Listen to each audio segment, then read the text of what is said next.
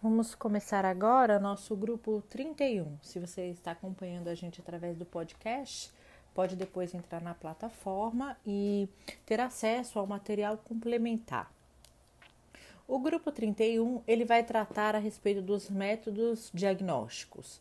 Nós temos uma definição para esse perfil de exames que são procedimentos diagnósticos e terapêuticos que utilizam como meio a inspeção visual e remota de cavidades e órgãos através de equipamentos específicos aos pacientes com enfoque multiprofissional e interdisciplinar na definição de conduta para o alcance das metas terapêuticas e resultados clínicos esperados.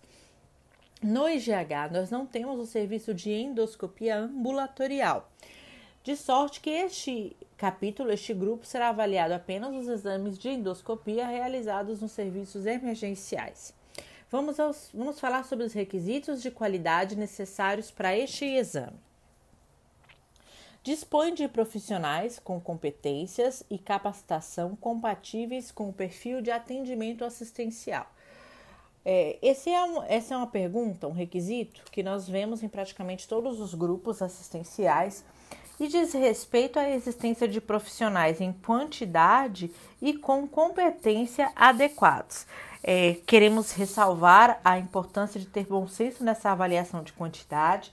Esse dimensionamento ele precisa seguir uma metodologia científica, é ter um método de avaliação de risco, de dimensionamento legal e não ser o que nem o próprio time acha ou, ou o avaliador seja ele de uma visita interna ou externa, acham. O importante aqui é de fato o que é, é preconizado como um serviço de qualidade, um serviço necessário em termos de dimensionamento. Dimensiona recursos humanos, tecnológicos e insumos de acordo com o perfil de atendimento assistencial. Então, como nós já falamos também no requisito anterior, esse dimensionamento ele diz respeito à necessidade do perfil hospitalar, do perfil de atendimento daquela unidade e às necessidades de dimensionamento de infraestrutura, de recursos humanos, de tecnologia, de insumos. Então é verificar qual é qual é o perfil epidemiológico daquele lugar e eh, eu tenho determinado perfil para utilização desse exame. Então, como é que ele está dimensionado as agendas, a quantidade de equipamentos, a quantidade de insumos, se isso de fato está ligado com a necessidade do serviço. Planeja as atividades avaliando as condições operacionais e de infraestrutura, viabilizando a execução dos processos de trabalho de forma segura. É, esse planejamento a gente vai avaliar quando estiver fazendo a gestão de uma forma geral dos serviços diagnósticos. Provavelmente o mesmo avaliador ele vai fazer a avaliação dos métodos de, é, diagnósticos, né, da endoscopia, do diagnóstico por imagem e a depender do perfil dos demais exames ligados ao perfil de diagnóstico, laboratório, anatomia patológica. E é importante que esse planejamento seja avaliado sobre essa ótica, como garantir o melhor serviço. Aqui a gente, a gente não está falando de planejamento, só escala para ver se dá para atender todos os pacientes, até porque o nosso serviço ele não é ambulatorial. A gente está falando de planejar o dia a dia da operação de forma a viabilizar os trabalhos de forma é, segura. Ali, ainda falando dessa questão de planejamento, nós entraremos direto nos requisitos de avaliação de infraestrutura. E dentre eles nós temos o DML, o expurgo, é, e aí todos os processos de limpeza, a existência de carrinhos de limpeza, a existência de um DML, a, a existência de cronograma de limpeza. Reparem como tudo tem que estar muito assegurado. Então, na infraestrutura, nós vamos avaliar se a, o local está com infraestrutura adequada, né? Se esse local não tem rachadura, todos os critérios de infraestrutura que são estabelecidos pela RDC 50, que estão descritos também no nosso material complementar como uma infraestrutura adequada para o serviço de endoscopia, e a existência dessas áreas que são críticas para o serviço e que em alguns casos nós vemos que a unidade ainda não encontrou essa melhor metodologia para garantir a eficiência e a eficácia no processo. A efetividade né, no processo. Requisito: o fluxo de recebimento de materiais sujos e processamento dos mesmos está delimitado, evitando o cruzamento das referidas áreas. Então, é importante sobre essa ótica verificar se não há cruzamento, se não há material que passa pela área limpa, material sujo que passa pela área limpa, material limpo que passa pela área suja. Então, se o fluxo ele é unidirecional e existe um fluxo determinado para a retirada do material sujo, recebimento e processamento desse material sujo. Então, tem, existem algumas recomendações, né? Recomenda-se que sala, na sala de processamento os equipamentos, recipientes, utensílios para limpeza estejam dispostos de forma a ficar separado, a estarem sempre separados o mais distante possível dos recipientes e equipamentos de desinfecção e esterilização, que já seria a área limpa. É, essas recomendações elas precisam ser avaliadas com muito bom senso. O que nós queremos garantir aqui com um, um processo de qualidade é a segurança do processo assistencial e do paciente. Então, o mais importante é avaliar um fluxo que garanta essa segurança, avaliar um fluxo que permita a segurança no processo. Também é importante avaliar a paramentação do profissional que trabalha nessa área, nesse serviço. Então, se os funcionários utilizam EPIs adequados conforme a NR32.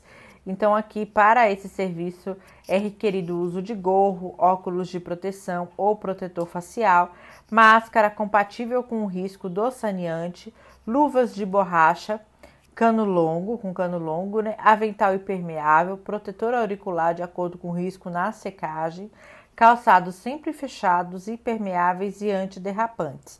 Verificar se a unidade ela já procedeu para é, manter a campanha do adorno zero, é, permitindo esse maior nível de segurança. O SCH já iniciou esse trabalho junto com o núcleo de segurança e outros setores correlatos.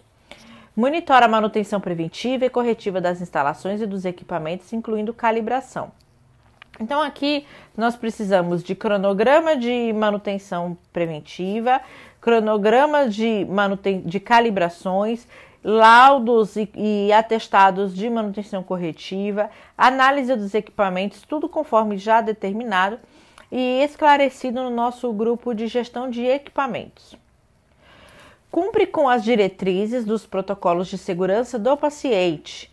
Então, algumas das diretrizes que são importantes para o serviço endoscópico: é, cirurgia segura, risco de queda, interrupção do exame, administração de anestésico, sedação, identificação do paciente, segurança da cadeia medicamentosa, comunicação efetiva, higiene das mãos, desinfecção de materiais, entre outros lembrar que o mais importante não é só escrever protocolo, até porque é, a gente acaba estando em rede tendo essa facilidade de poder pegar um protocolo de, de outra unidade. Então, o que garante a conformidade nos processos que envolvem os protocolos, sejam eles protocolos assistenciais específicos para o serviço ou os protocolos de segurança do paciente, é a implementação desse protocolo na unidade. Então, não é só escrever e mostrar um protocolo é, promover a capacitação dos profissionais de forma permanente, é, verificar sempre a atualização desses serviços, verificar a interação desses protocolos com as comissões de infecção ou outras comissões, verificar se são cumpridos aqueles requisitos que estão determinados no protocolo, aqueles tempos que estão preconizados no protocolo são monitorados. Então, é uma forma de você verificar se de fato é, essa, essa capacitação continuada no protocolo ela permite essa implementação eficaz, até o nível em que haverá o gerenciamento do protocolo, que é o que nós esperamos, o melhor dos mundos, né? Protocolo escrito, implementado e gerenciado.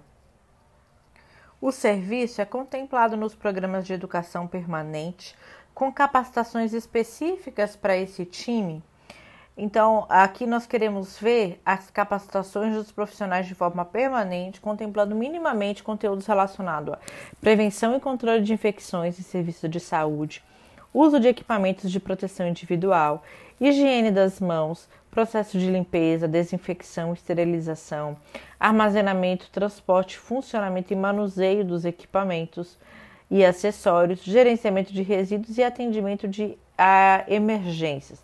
É claro, muitos outros temas podem ser contemplados para esse público, mas minimamente nós queremos ver a assertividade nessas pautas que vão afetar diretamente a qualidade do serviço. Cumpre os critérios e procedimentos de segurança para a utilização de equipamentos com base em diretrizes e evidências científicas. É, e nós estamos falando de o uso dos equipamentos no serviço de endoscopia serem é, adequados ao, ao serviço pretendido e às metodologias e diretrizes científicas existentes. Cumpre os critérios e procedimentos de segurança para a utilização de materiais com base em diretrizes e evidências científicas. Todos os materiais que são utilizados no serviço, eles cumprem os critérios de segurança com base nessas diretrizes e evidências científicas? É, cumpre os critérios de segurança para guarda e devolução dos medicamentos controlados. Este é um serviço que o, tem o uso né, de medicamentos controlados e é muito importante que nós estejamos avaliando qual é o tipo de medicamento controlado, se isso está de fato adequado é, aos critérios e ao protocolo de segurança da cadeia medicamentosa.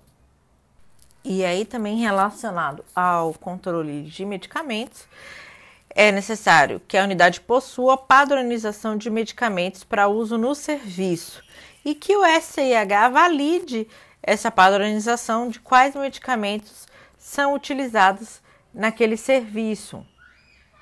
Cumpre protocolos de prevenção de infecção e biossegurança.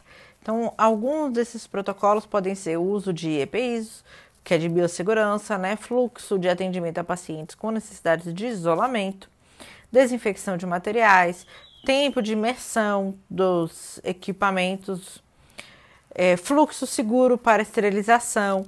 Então, existe ali algum, existem ali alguns protocolos necessários para aquele serviço e esses protocolos eles devem estar atrelados também é, aos, às diretrizes de biossegurança e de controle de infecção. É, aí a gente apresenta o fluxo para o processamento né, dos materiais. Então, pré-limpeza, limpeza, enxágue, secagem, é, desinfecção de alto nível, enxágue com água diferenciada e secagem final. Identifica os riscos assistenciais, promovendo barreiras de prevenção para evitar a ocorrência. Então é importante verificar o atendimento, o foco na gestão de riscos assistenciais em todas as áreas. Aqui a gente vai verificar, por exemplo, risco de queda, risco de alergia, é, no risco no processo de sedação, hipoglicemia, reação adversa, entre vários outros, né? É, talvez o mais crítico dentro desse processo, eu não sei se é pertinente a gente fazer essa escala de mais crítico ou menos crítico, se não pode ser até leviano a gente fazer essa comparação. Mas é, um que eu queria focar com vocês é a questão do risco de infecção por conta do processo de esterilização e de processamento dos materiais que envolvem o serviço endoscópico, tá? Então, é, no, para o risco de infecção, no gerenciamento do risco de infecção, a gente percebe que falhas humanas são os principais responsáveis pela não efetividade no processo de reprocessamento. A gente tem ali uma questão de qualificação do profissional, que é uma barreira que pode ser seguida, né? Então, o profissional ele deve ser qualificado, ele deve ser treinado, ele deve ser supervisionado é uma barreira no processo de a importância da limpeza é outra barreira para esses riscos. Então, a limpeza ela é fundamental em todas as etapas. Então, a matéria orgânica não removida na limpeza ela fica acumulada e favorece a formação do biofilme, que vai comprometer a efetividade no processo de desinfecção, e porque ela impede a ação do germicida. Esse biofilme ele é muito crítico para o processo. A, a, formação do biofilme é extremamente rápida. Uma vez formado, é extremamente difícil de ser removido. E a melhor forma para prevenir essa formação do biofilme é justamente a higienização, a prevenção disso. Uh, os métodos de limpeza e o uso dos saneantes eles de fato são fundamentais para essa estratégia, para essa barreira de segurança. Nenhum método testado até agora remove 100% do biofilme. Então, o tipo de saneante, eh, seja ele um germicida ou não, não vai influenciar na remoção do biofilme. O método mais eficaz de processamento é o método automatizado, que vai diminuir o erro humano. Porém, a limpeza manual, meticulosa, cuidadosa, ela sempre vai ser necessária. É, nós temos diferentes perfis de unidades, mas em todas elas isso deve ser avaliado com rigor metodológico a importância de um processo, de um serviço seguro. Não tem nenhum sentido nós temos uma unidade que, que manifesta a implementação de um sistema de gestão de qualidade, que manifesta a existência de protocolos, que busca por selos de certificação ou de acreditação, ter um procedimento inseguro dentro da sua cadeia. Próximo requisito está preparado para atender às necessidades de urgência e emergência.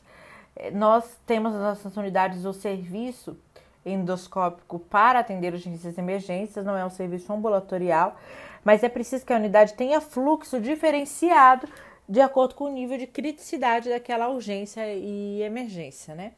É, então tem sim, de fato, coisas que são mais críticas, como a unidade estabelece essa criticidade, então como é que encaixa, é, como é que faz a leitura e o, a cobrança dos pedidos, qual é o tempo de liberação desses laudos. Então, o fluxo precisa estar adequado para é, atender esse perfil de pacientes, que é o paciente da urgência e emergência. Também deve definir o fluxo para atendimento das urgências e emergências, que são é, ocorrências da realização do exame ou que acontecem ali enquanto o paciente está em processo de pré ou pós-exame, né? Envolve a detecção e tratamento dos sinais de deterioração clínica. Então, como é que a unidade, o serviço endoscópico, ele está preparado para atender um paciente que evolui para uma instabilidade clínica? Ele consegue identificar esse paciente? Ele consegue identificar o risco desse paciente? Ele conseguiu, inclusive, identificar esse risco de forma preventiva do paciente. Então, o paciente, o paciente ele pode, dentro da nossa unidade, ele pode evoluir para uma instabilidade clínica em qualquer lugar. Então, em todos os processos, seja no, na gestão de acesso, a gente viu isso. Quando o paciente está na recepção, quais são os critérios que a recepção tem para verificar se aquele paciente está num estado, numa, está apresentando sinais de deterioração clínica? De instabilidade clínica, ele está evoluindo para uma piora. É, quando ele está na sala de medicação, quando ele está numa sala de sutura, quando ele está na sala de exame, num, numa unidade de internamento, numa sala vermelha, numa sala amarela. Então, quais são os critérios em cada ambiente que são utilizados para essa identificação imediata desse paciente e qual é o fluxo, né? Porque mais importante do, do que detectar é o que, que, que aquele colaborador faz.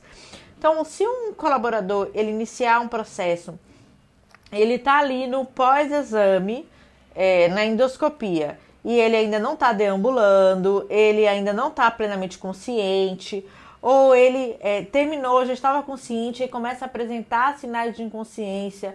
A unidade sabe o que fazer, quem ela tem que chamar ah, ela tem que chamar o médico, e às vezes é o médico que está lá dentro da sala fazendo outro exame. Ou é o enfermeiro, ou é o time de resposta rápida. É, como é que funciona o acionamento desse time de resposta rápida? Tem um time de resposta rápida, mas aciona como? Liga para o ramal. Aí você morre de ligar para aquele ramal e ninguém atende.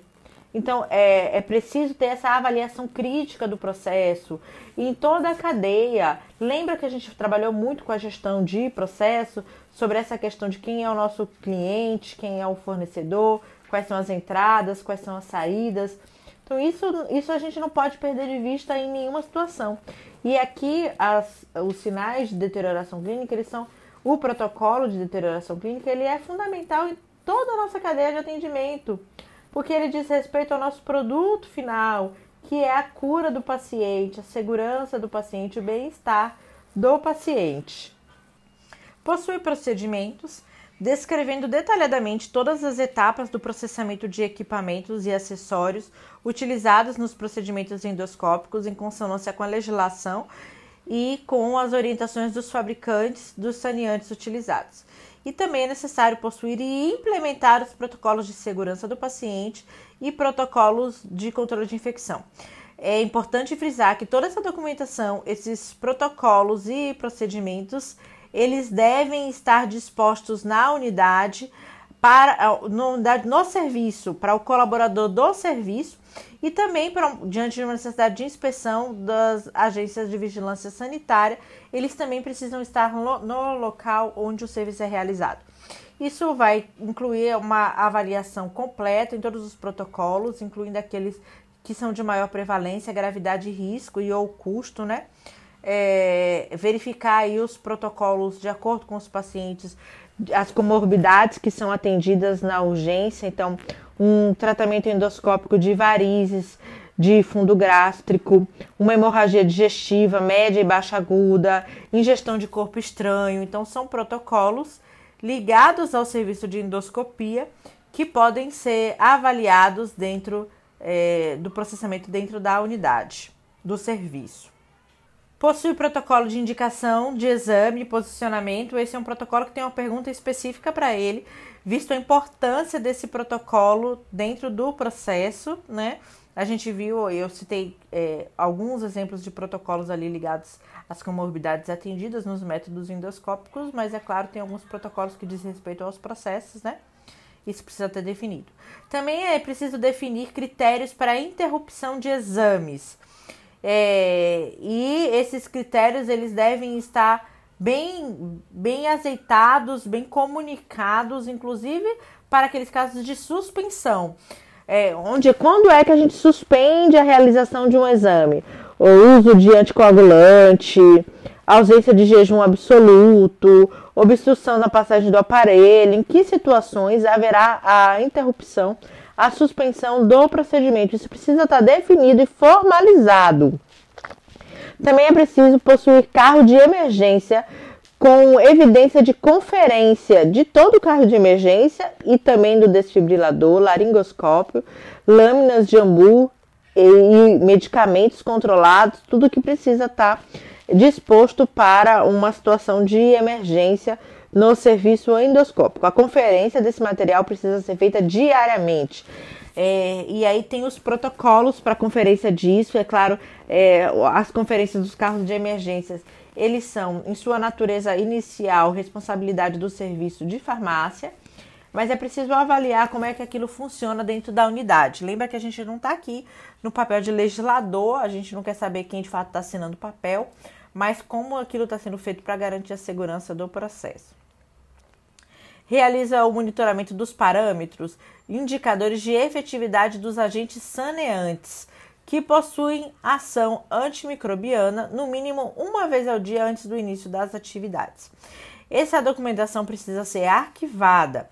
Segundo a RDC 6, é obrigatório realizar a monitorização dos parâmetros, indicadores de efetividade dos agentes saneantes que possuem ação antimicrobiana como concentração, pH ou outros indicado pelo fabricante no mínimo uma vez ao dia, sempre antes do início das atividades. Os parâmetros monitorados devem ser registrados e arquivados pelo prazo mínimo de 5 anos e disponibilizados para consulta das autoridades sanitárias sempre que necessário.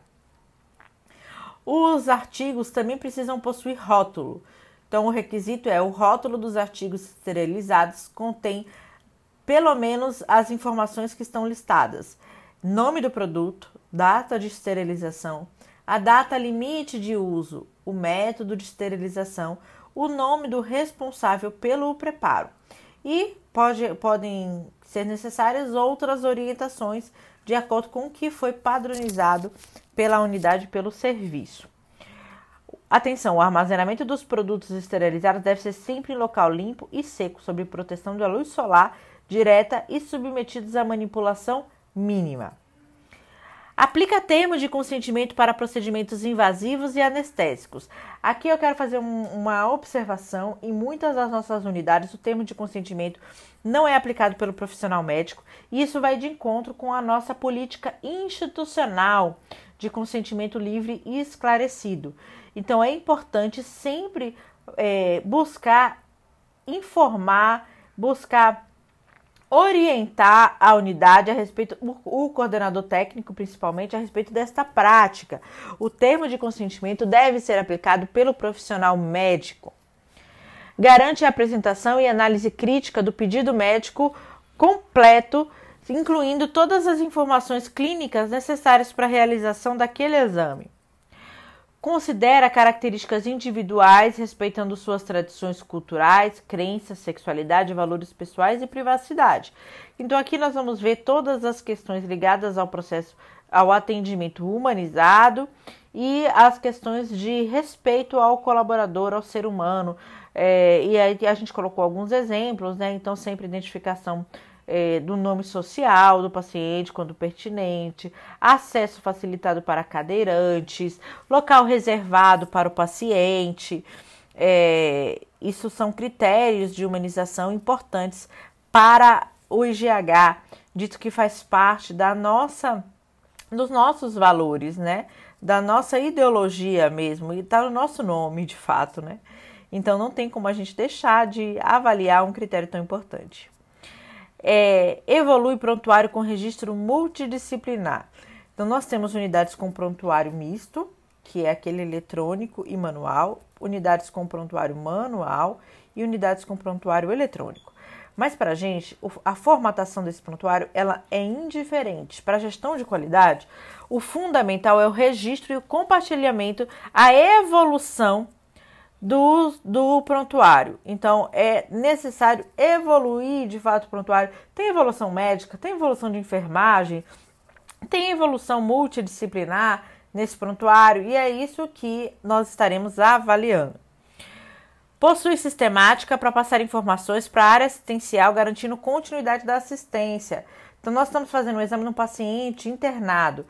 Qual é, qual é a sistemática utilizada para receber informações e para passar informações. Então, nós podemos ter umas é, ferramentas, como é o caso do SBAR, nós já falamos do SBAR aqui, é, mas SBAR é método, pode ter um outro método. O importante é que a unidade consiga evidenciar essa comunicação efetiva para a segurança do paciente. Também é importante compartilhar com o paciente, acompanhante, o cliente, as decisões tomadas com relação àquele tratamento. E registrar esse compartilhamento em prontuário é fundamental. É, nós já falamos sobre isso, sobre ter o paciente no centro do cuidado, e não dá para falar sobre o paciente no centro do cuidado sem compartilhar com ele as questões ligadas à sua assistência. Possui critérios para a prática segura de transporte intra e extra-hospitalar. É, o que a gente tem de mais próximo de evidência aqui é o próprio protocolo de transporte do paciente. Monitora a qualidade da água em todas as etapas. Possui critério de alta do serviço. Então, é, a gente trabalha ali com exames de sedação, então é fundamental que hajam critérios para a alta do paciente daquele serviço. Então, é preciso definir quais são esses critérios. É o que? É o paciente consciente? É o paciente deambulando? É a saturação do paciente acima de 92%? É, é o PA daquele paciente? O que, que é critério para o paciente efetivamente ter alta do serviço endoscópico? Plano de alta multidisciplinar de conhecimento do paciente para a continuidade da assistência. Nós já falamos sobre ter o paciente no centro do cuidado, compartilhar com o paciente as informações sobre a sua assistência. E o plano de alta, ele vai envolver é, todo esse compartilhamento, esse conhecimento, essa gestão. É um gerenciamento, um preparo do paciente para o processo de alta. Nós temos um módulo, um vídeo, uma videoaula sobre plano terapêutico, onde a gente fala sobre essa questão plano terapêutico, ele vai envolver um planejamento de alta, e aqui nós também estamos falando do planejamento de alta multidisciplinar, e o serviço endoscópico ele deve também contribuir com o plano terapêutico do paciente. Cumpre com diretrizes de notificação de eventos adversos, incluindo farmacovigilância, hemovigilância e tecnovigilância cumpre com plano de gerenciamento de resíduos. Possui critérios para análise, transcrição, retificação e liberação e comunicação de resultados, bem como concordância de resultados. quando necessário uma segunda opinião, por exemplo, existe um fluxo padronizado para obter essa segunda opinião. O, o processo de transcrição é, ou retificação de laudos ou liberação de resultados, isso também precisa estar definido dentro de um padrão. A unidade monitora indicadores assistenciais, verificar não só o monitoramento, mas também a análise crítica e o tratamento desses indicadores.